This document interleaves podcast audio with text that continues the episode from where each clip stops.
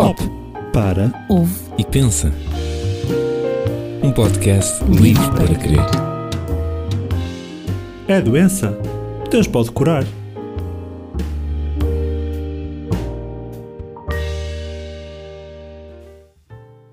Olá!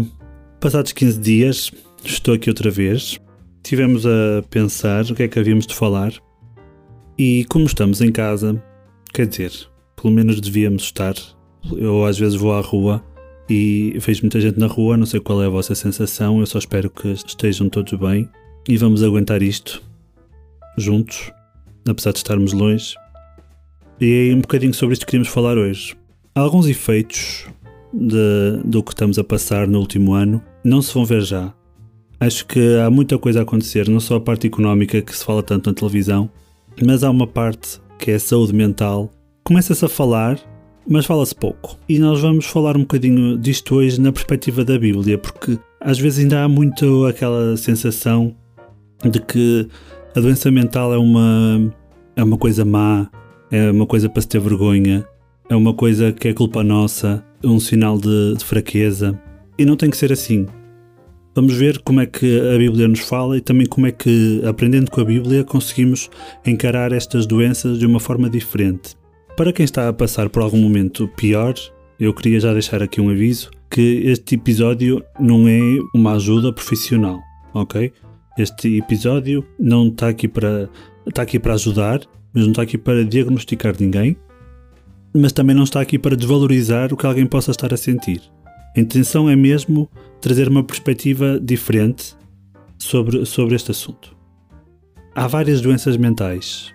Há um leque enorme. Nós, daqui deste lado, não percebemos de tudo disto, mas vamos focar naquilo que, se calhar, a pandemia vai ter mais efeitos: na ansiedade e na depressão.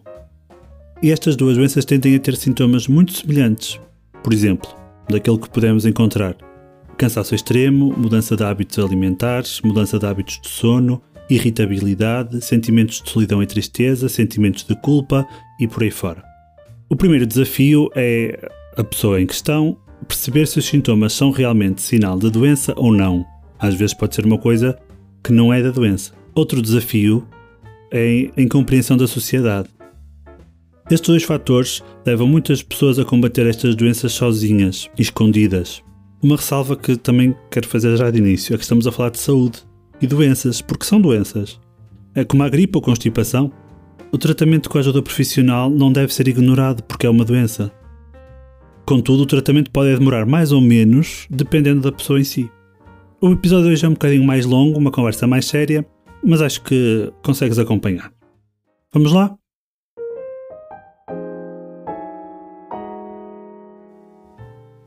Primeiro ponto.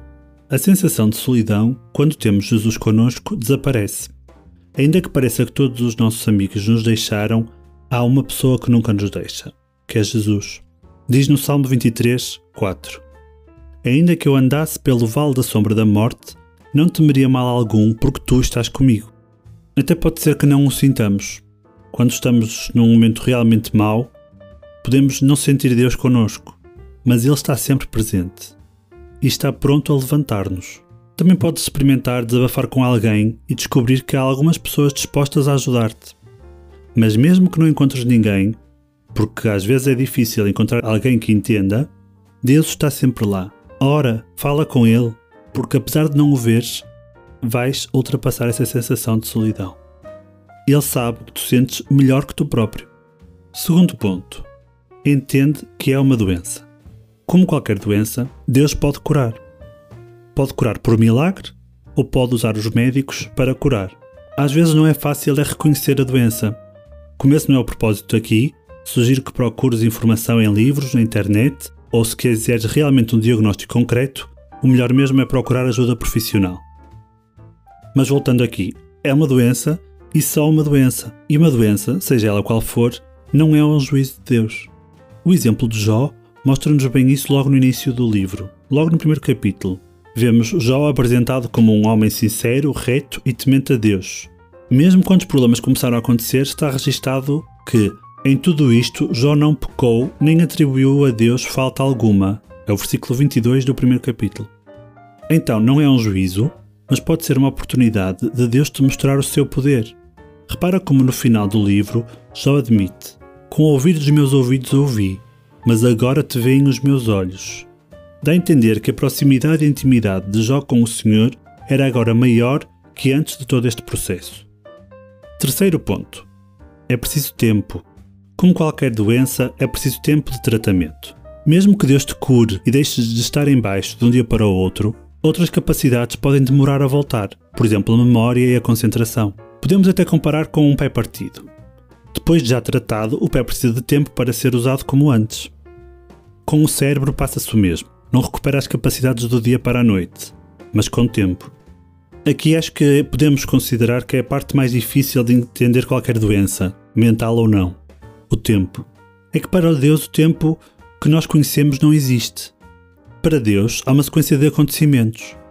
Se virmos, por exemplo, como Elias esteve sozinho a descansar e Deus deu-lhe tempo. Para Deus, importava que Elias estivesse pronto no momento certo para o acontecimento seguinte, na sequência dos eventos. Deus é paciente conosco, mesmo na recuperação. Ele sabe que é preciso ficar bem. Muito provavelmente, Elias teve um momento de depressão quando pediu a Deus que a sua vida terminasse. O que fez Deus? Deixou dormir e alimentou. Mesmo quando acordou, Elias voltou a dormir. Deus deixou descansar. Isto para te mostrar que Deus sabe o que precisas para recuperar. Quarto ponto. Tudo faz parte do plano de Deus. Há coisas que não entendemos e se calhar nunca vamos entender mas sabemos que Deus tem um plano para nós e para os que nos rodeiam. Em Romanos 8:28 lemos que todas as coisas contribuem juntamente para o bem daqueles que amam a Deus, daqueles que são chamados por seu decreto. Por exemplo, Moisés saiu do Egito em fuga. E muitas vezes olhamos para a história apenas do lado de Moisés. Deus ia preparar Moisés para liderar o povo. Mas precisamos também de ver o lado do povo. Se Moisés estivesse pronto ao fim de 10 anos e não de 40, Será que o povo ia aceitá-lo como seu líder? Será que o povo já queria sair do Egito? É nestes pormenores que vemos o plano de Deus.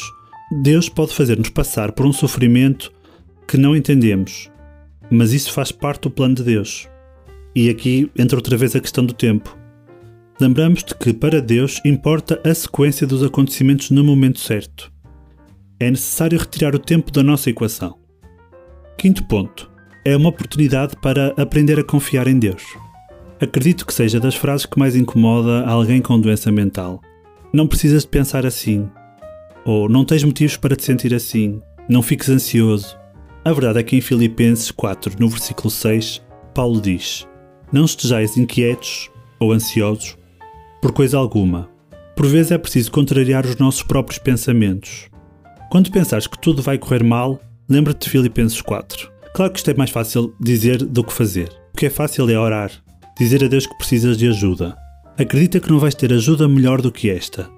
Neste caso, estou-me a lembrar de David. Em muitos salmos, vemos David num tom deprimido.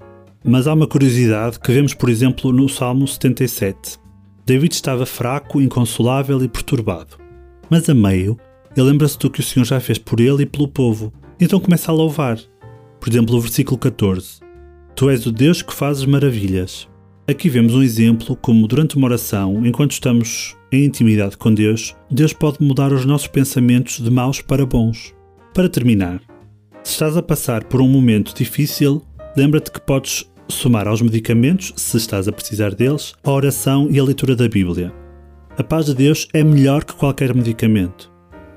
Se não entendes bem a doença mental e se nunca passaste por lá, talvez conheças alguém Está atento, olha à tua volta e não deixes que os que te rodeiam se isolem.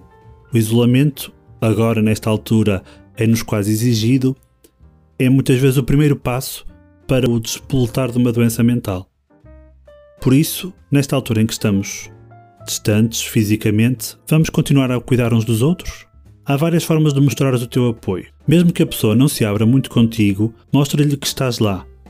Por exemplo, diz-lhe que vais orar por ela. Da nossa parte, os canais também estão abertos. Se quiseres alguma ajuda, desde que esteja ao nosso alcance, podes contactar-nos. Já sabes quais são? Estamos no Facebook, no Instagram, sempre com as mensagens abertas e os comentários, caso precise tirar alguma dúvida ou só precise de alguém com quem conversar. E agora, mesmo para terminar, deixamos como habitualmente um versículo. Desta vez, um que mostra como Deus tem para nós o bem, a esperança e o futuro. O versículo está em Jeremias, no capítulo 29, o versículo 11. Porque sou eu que conheço os planos que tenho para vocês, diz o Senhor. Planos de fazê-los prosperar e não de lhes causar dano. Planos de lhes dar esperança e um futuro. Desejamos que Deus te dê paz e vamos em frente. Até o próximo episódio.